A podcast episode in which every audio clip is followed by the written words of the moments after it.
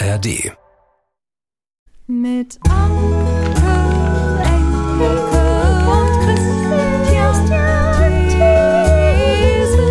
im Winter, Winter, und du, Liebling, wie war dein Tag, wie war dein Tag, wie war dein Tag,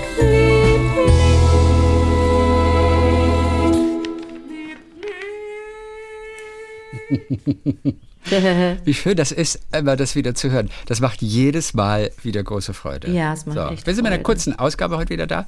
Mit einem Blitz, Blitz. Summer Blitz. So, genau. Mit den Hörererektionen heute wieder. Dankeschön Mhm. für eure Geschichten. Wir fangen an mit Merle Hermes. Ist Was das- ist denn das für ein Ja, Name? Merle Hermes ist total schön. Super, Merle Hermes. Das ist eine kleine Geschichte, die mir große Freude gemacht hat. Aber Merle kenne ich. Haben wir die, haben, kennen wir die Merle, schon? Merle, Merle. Müssen wir gucken. Haben wir Merle schon gehabt? Merle Hermes. Merle? Merle, Merle, Merle. Mir gerade ein bisschen Was heißt Merle Hermes? vor. Nee, Merle Hermes. Ich glaube, Merle Hermes hat uns tatsächlich noch nichts geschickt vorher. Das war, das war eine andere Merle. Okay. Ja, du erinnerst dich wahrscheinlich an Merle Schulte, hatten wir mal. Ah, okay. Merle Schulte hatten wir mal. Naja. So, also, pass auf. Ich habe eine kleine Geschichte von, von eurem Thema von neulich, Stichwort Fitnessuhr. Da ging es ja darum, dass David Sedaris, der Schriftsteller, jeden Tag 10.000 Schritte macht. Er macht 40.000, hast du gesagt. An, an großen Tagen macht er, aber ich glaube mindestens 10.000, oder? War das nicht jeden Ja, aber Tag? 10.000 ist, machen Ja, wir alle. Ich glaube, der hat. Ja, ja. Nee, der macht richtig viel. Aber der ist ein absoluter Fitness-Fanatiker äh, Ja, ja, ja. und hat seine Uhr und die Uhr sagt ihm dann immer, du machst heute, du musst heute noch so und so viel erfüllen und gratuliert ihm und da ist quasi sein, sein Rekord, sein Personal Record ist da dokumentiert in dieser Fitnessuhr. Okay, So, mhm, davon hatten wir es, ich glaube, das war vor etwas über einer Woche, vor zehn Tagen, am, an dem Montag. So, 2020 haben mein Mann und ich, beide unter 30, Urlaub in Süddeutschland gemacht. Für mich bedeutet das Wandern. So war es in meiner Kindheit und so sollte es auch dieses Mal sein. Nach unserer ersten Wanderung waren wir angefixt und haben uns dann jeden Tag neue Ziele vorgenommen. Wenn es nicht hoch hinausging, dann eben weit. So nahmen wir uns vor, den Walchensee, 27 Kilometer, zu umrunden. Problem, um 18 Uhr hatten wir einen Tisch reserviert und gingen erst mittags los. Oh no. Mit einem also Blick auf die gehen. Fitnessuhr stellte mein Mann fest, ein konstantes Tempo, was einem Laufschritt ähnelte, wäre nötig, um unser Ziel rechtzeitig zu erreichen. Wir schafften es. Die Uhr trieb uns förmlich an. Dann kam die Idee auf, wenn man schon mal in Süddeutschland ist, dann kann man ja eigentlich auch auf die Zugspitze wandern. Gesagt, getan. Wir starteten aus Österreich und erklommen den Gipfel. Oben angekommen, nahmen wir die Gondel zurück ins Tal. Unten angekommen sagte mein Mann aus Spaß, wir hätten ja auch runterlaufen können, statt die Gondel zu nehmen. Diese Aussage wiederum brachte mich dazu, mich derart zu ärgern, dass wir die Gondel genommen hatten, dass ich verkündete, wir laufen nochmal hoch und runter. Ja, ich weiß, man kann dort oben übernachten, aber aufgrund von Corona musste man einen eigenen Schlafsack mitbringen und da wir keinen dabei hatten, entschieden wir uns dafür, am selben Tag hoch und Nein. runter zu laufen. Nein. Um vor der Dunkelheit zurück zu sein, standen wir um kurz nach 5 Uhr auf, fuhren nach Österreich und starteten unsere Tour um 6.37 Uhr. Tour übers Gatterl, welches eine der möglichen Routen, welche eine der möglichen Routen auf die Spitze ist. Wir machten keine Pause. Die Fitness überzeichnete ununterbrochen unsere Route auf und erreichten den Gipfel nach fünfeinhalb Stunden. Nein. Machten oben eine Stunde Pause und traten dann direkt wieder den Rückweg an.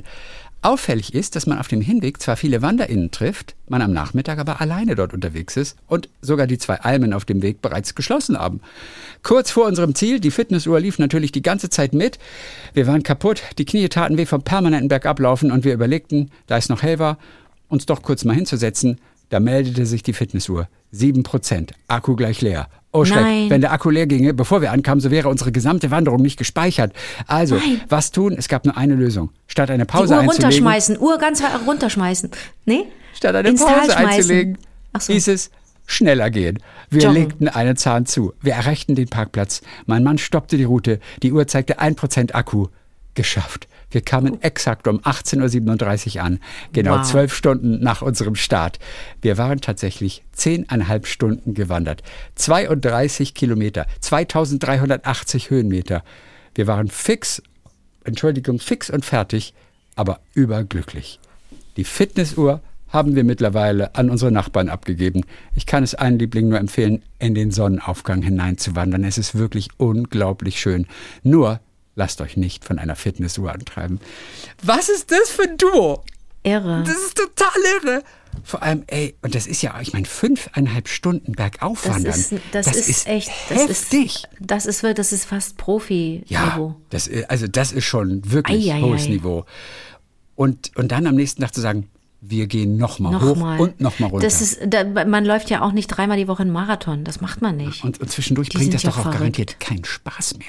Doch, ich glaube, irgendwann, also so wie Mer, so wie ich Merle jetzt einschätze, irgendwann haben die auch über sich selber wahrscheinlich gelacht und gedacht, was machen wir hier eigentlich für ein Kappes? Waren aber auch ein Doch bisschen das- panisch dann.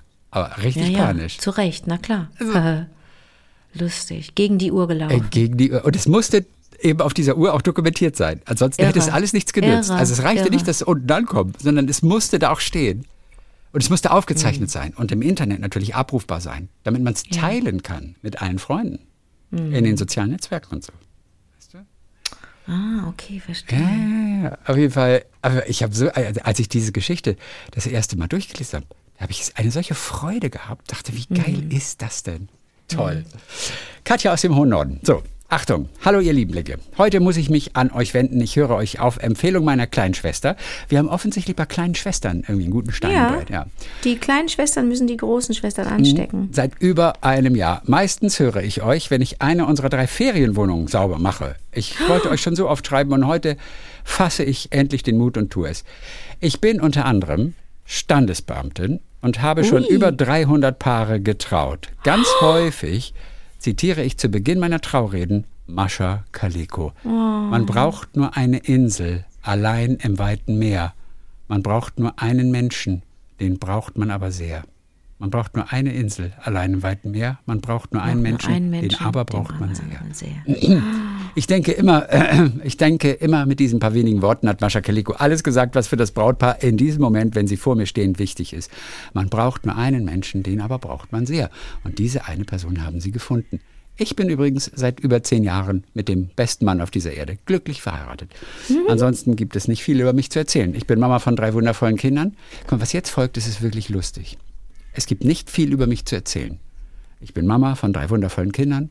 Ich bin Ehefrau, ich bin Freundin, ich bin Beraterin, Motivatorin, Krankenschwester, ich bin Taxifahrerin, Reinigungskraft, Köchin, Richterin, Eventmanagerin, Stylistin, Wäschefrau. Ich bin Kummerkasten, ich bin Trösterin, ich bin die Olknudel, wobei diesen Part übernimmt meistens mein Mann. Oh Gott, ja, ist einfach wirklich. Taxifahrerin? Was? Ich glaube, sie meint für die Kinder wahrscheinlich, oder? Ach so. Auf der anderen Seite? Für mich ist schon, wenn man sagt, über mich gibt es nicht viel zu sagen, und man sagt dann, ich habe drei Kinder. Ja. Das ist schon, drei Kinder zu haben, Ja. ist einfach Ich meine, schon beinhaltet ein all diese. Sachen eben, die sie aufgezählt hat gerade. irre. Ja. Irre. ja, so viele Rollen, äh, die sich da vereinen. Super. Zum Thema Samenspende habe ich nichts zu sagen. Das ist der nächste Satz. So, Zum. Thema Samenspende habe ich nichts zu sagen. Ich fand es aber sehr interessant, die vielen, vielen Aspekte zu hören während der letzten Wochen. Unsere beiden ältesten Kinder sind auch nicht auf natürlichem Wege entstanden. Dies war eine IVF, eine künstliche Befruchtung. In vitro In vitro Fertilisation. Fertilization. Aber sagt man IVF im Deutschen? Oder eine IVF? Du hast es gerade vorgelesen, also sagt man's. Ja, hab's noch nie so gehört. Also eine künstliche Befruchtung. Wir Doch, versuchten in vitro ja, ja, Fertilization. in vitro IVF. Ja. Wir versuchten es mit diversen Rückschlägen eine Zeit lang ein Kind zu bekommen, hat leider nicht geklappt. Und so sind wir dann diesen Schritt gegangen. Es war nicht einfach. Der Arzt sagte so schön, in meinem Mann schlummert eine ganze Fußballmannschaft, aber es gehören nun mal zwei Personen dazu. Und naja, dann haben wir die IVF machen lassen und wumms, der erste Versuch hat geklappt. Leider hat mein Körper auf diese ganzen Hormone, die man während einer solchen Behandlung gespritzt bekommt, etwas überreagiert. Das war kein schönes Erlebnis. Meine Werte gingen dann auch wirklich rapide bergab. Oh und ja, es stand zu dem Zeitpunkt, als man noch nicht wusste, ob sich die Eier eingenistet haben, nicht gut um mich. Dennoch hat sich alles gelohnt und wir haben zwei gesunde Kinder. Es ist so schön, sie aufwachsen zu sehen. Und sechs Jahre später war ich dann einfach auf natürlichem Wege nochmal schwanger und da ist nun unser letztes, kleines, fast zweijähriges Nesthäkchen. Es hat unser ganzes Leben nochmal auf den Kopf gestellt. Es ist wunderbar.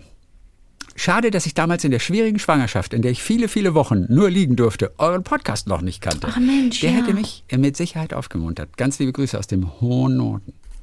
So. Über mich gibt es nicht viel zu sagen, Katja. Ja, das ist lustig, aber ist ja ein Witz. ja, Das ist doch der Hammer. ja. Beste Mama des Dorfs. Ja, na klaro. Drei Kinder, Alter.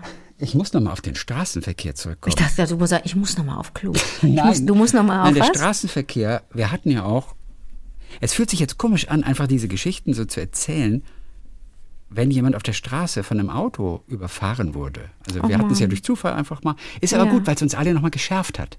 Nicht Weißt du, durch das ist- Zufall. Das ist ich habe über Rolf Dieter, ich habe Ja. wieder gesagt, ich war in, in England und Rolf Dieter Brinkmann hat mir das Leben gerettet. Es ist, wie es ist. ja, Ja. weil er, Weil er, also einer meiner Lieblingsdichter, aber der ist ziemlich kaputt. Also den das würde ich Okay, immer unter, unter Vorbehalt weiterempfehlen. Äh, aber ich liebe den sehr, ähm, weil der ähm, in jungen Jahren in London eine Lesung hatte und immer so ein bisschen eilig drauf war und wollte schnell über die Straße laufen und statt nach rechts zu gucken, hat er entweder gar nicht geguckt oder nach links, wie wir es vom Rechtsverkehr kennen und ist dann überfahren worden und ist gestorben. ja. Ähm, dazu hat Tanja uns geschrieben. Mhm. Ähm, hat den Podcast auch erst vor einigen Wochen entdeckt. Hey, ist noch Okay. ein relativ äh, Hallo, neuer Tanja. Mhm. Liebling. Hallo Tanja. Ähm, kann es kaum noch erwarten, neue Folgen zu hören oder auch mit älteren Folgen Wartezeiten und Sommerpausen zu überbrücken. Heute aber zur Folge, in der Anke von Rolf-Dieter Brinkmann erzählt hat, der ihr das Leben gerettet hat auf gewisse Ja. Art und Weise. Da musste ich mal wieder an meinen Opa denken. Mein Mhm. Opa wurde vor zwei Monaten direkt vor seiner eigenen Haustür angefahren und ist seinen Verletzungen leider erlegen. Nein. Neben der Tragik des Unfalls und der Trauer ist es vor allem die Ironie, die mich nicht loslassen will. Seit ich denken kann, hat Opa mir und meinen Geschwistern, Cousins und Cousinen, an eben jener Straße gesagt, pass auf mit der Straße oder pass mit den Autos auf. Ich bin ehrlich, ernst genommen habe ich das wohl nie. Natürlich passe ich auf, wenn ich an einer Straße stehe, aber auch eben nur so nebenbei. Und nun das. Opa wurde selbst überfahren, hat die Autos nicht gesehen oder nicht gehört.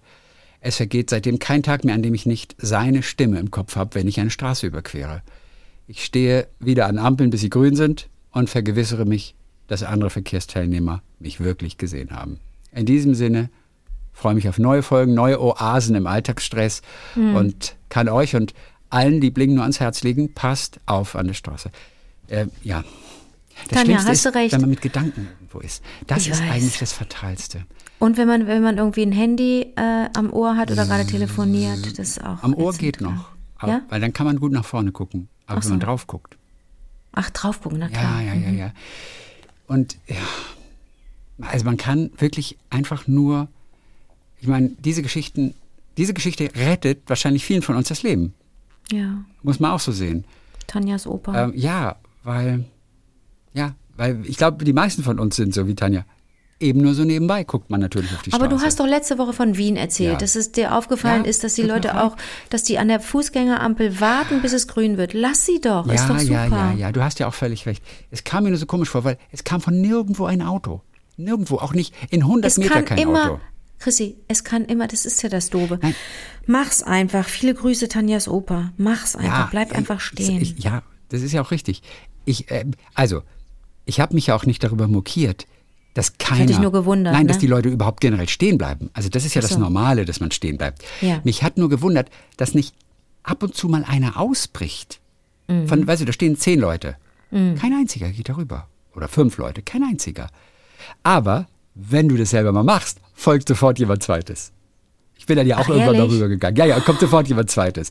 Aber wenn jemand anderes das macht, dann mache ich das auch. Also das kann man auch Ich habe manchmal den Eindruck, ne, ähm, The Power of, da gibt es bestimmt einen, einen pädagogischen oder einen soziophysiologischen, psychologischen, nicht physio, psychologischen Begriff.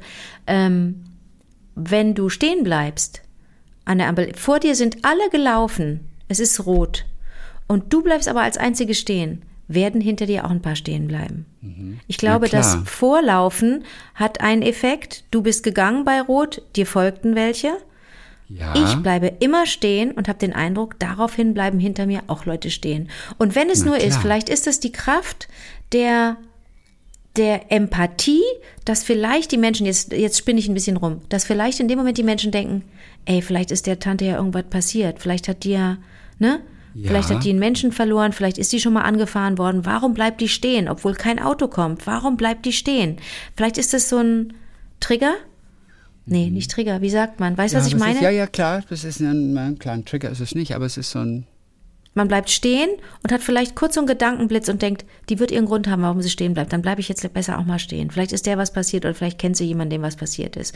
Deswegen kann ich nur aufrufen, ähm, wenn es um Sicherheit geht und das ist ja nichts Übergriffiges und ich verlange ja hier nicht, dass Leute aufhören, weiß ich nicht, zu rauchen oder, oder irgendwas. Nee, damit tut man ja Gutes. Wenn man stehen bleibt an der roten Fußgängerampel, hilft man eventuell allen, die dann auch daraufhin stehen bleiben. Aber immer das Aller, Allerwichtigste, wenn irgendwo Kinder da sind, nie über Rot gehen. Ja, Das ist das Aller, Allerwichtigste. ja. Immer. Und da gibt es auch keine will Ausnahme. Dann, ich will dann immer rufen und dann tue ich es aber nicht. Ich will dann immer rufen, ey, hier, hier steht ein Kind, Ja, weißt du? klar, das macht so schlechte Laune. ja, das macht ja. mir schlechte Laune und dem Menschen, der geht. Und das Kind ist verwirrt. Also Finde ich in dem. Fall auch okay, wenn du das quasi ein bisschen. Also Nee, dann mach für ich nicht. Also den Kampf halte ich musst du nicht auch noch kämpfen. Ja. So, äh, du, du weißt, wir hatten äh, Claudia Pluschi-Night. Hatten wir noch. Äh, das war, Ja. das war äh, vorletzte Woche, war das, glaube ich. Ähm, der der Und Pluschi-Night. wir haben uns überlegt, wo wer hat Neid auf ihren Pluschi? Ja, Ja, mhm. Pauline hat uns geschrieben aus der Familie. Okay. Meine Familie kommt aus dem Dorf Augskiken. Damals Ostpreußen, heute Litauen. Augskiken. Angeblich hieß mein Urgroßvater Gustav Plauschinatis. Da der Name für Hochdeutsche schwer auszusprechen war, hat er diesen in den 30er Jahren auf Plauschineit ändern lassen. Im Zweiten Weltkrieg flüchtete die Familie nach Schleswig-Holstein. Heute leben circa zehn Personen, die Plauschineit heißen, in Niedersachsen, Nordrhein-Westfalen und Schleswig-Holstein. Nein. Wir haben noch nie Plauschinites getroffen, die nicht mit uns verwandt waren. Wir wissen aber leider nicht, was der Name bedeutet. Sollte uns da jemand weiterhelfen können, würden wir uns sehr freuen. Der Nachname sorgt auf jeden Fall bei jeder neuen Begegnung für Aufmerksamkeit und bringt viele neue Spitznamen mit sich. Wir haben schon vieles gehört, aber Plauschi-Neid, der Neid aufs Plauschen, Mhm. der war neu für uns. Ein gefundenes Fressen für unsere Freunde. Danke, Anke. Gerne. Liebe Grüße, gerne. Paulina Leona Plauschi-Neid, die Tochter von Claudia. Ach, Weißt du, ich sag, dir, ich sag dir warum. Pauline oder Paulina? Paulina. Paulina, ich sag dir warum. Ihr kennt das doch, man sitzt irgendwo im Café oder im Biergarten oder im Park und in Hörweite, in, in Sichtweite sitzen ein paar Leute und die plauschen so schön. Und du sitzt da und hast den blödsten Gesprächspartner, die blödste Gesprächspartnerin oder bist gerade selber ganz blöd als Gesprächspartner oder Gesprächspartnerin und bist einfach so ein bisschen neidisch und denkst, guck mal, wie schön die plauschen da drüben. Und das ist ein klassischer Plauschineid. Das ist ein klassischer Plauschi-Neid. Mhm.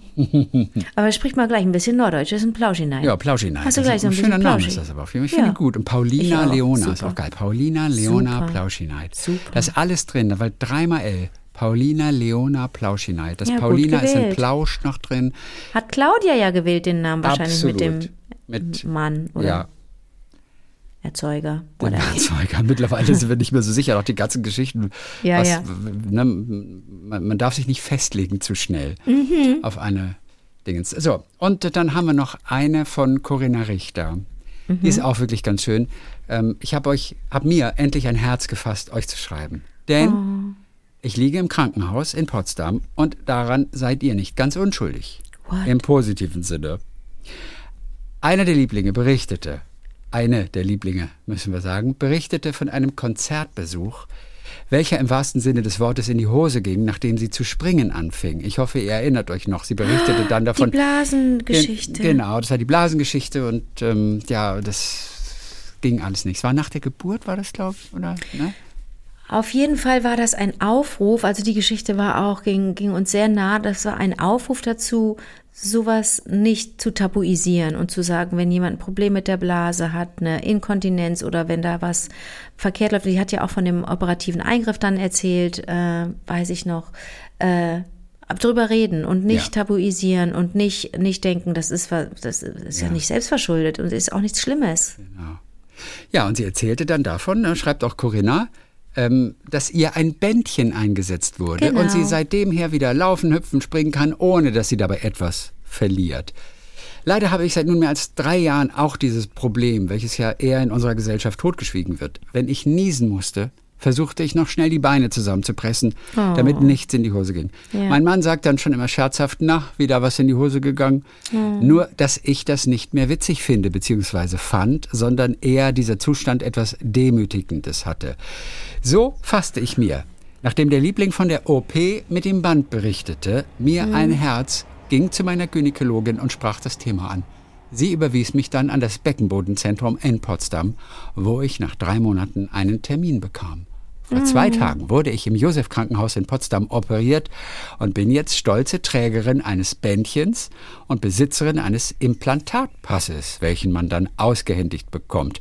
Schon einen Tag nach der OP habe ich genießt und es ist nichts passiert. Oh mein Gott. Das Gefühl war unbeschreiblich. Ich bin so glücklich. Vielen lieben Dank, dass ihr damals entschieden habt, den Beitrag des Lieblings vorzulesen. Das hat mein Leben bereichert und erleichtert.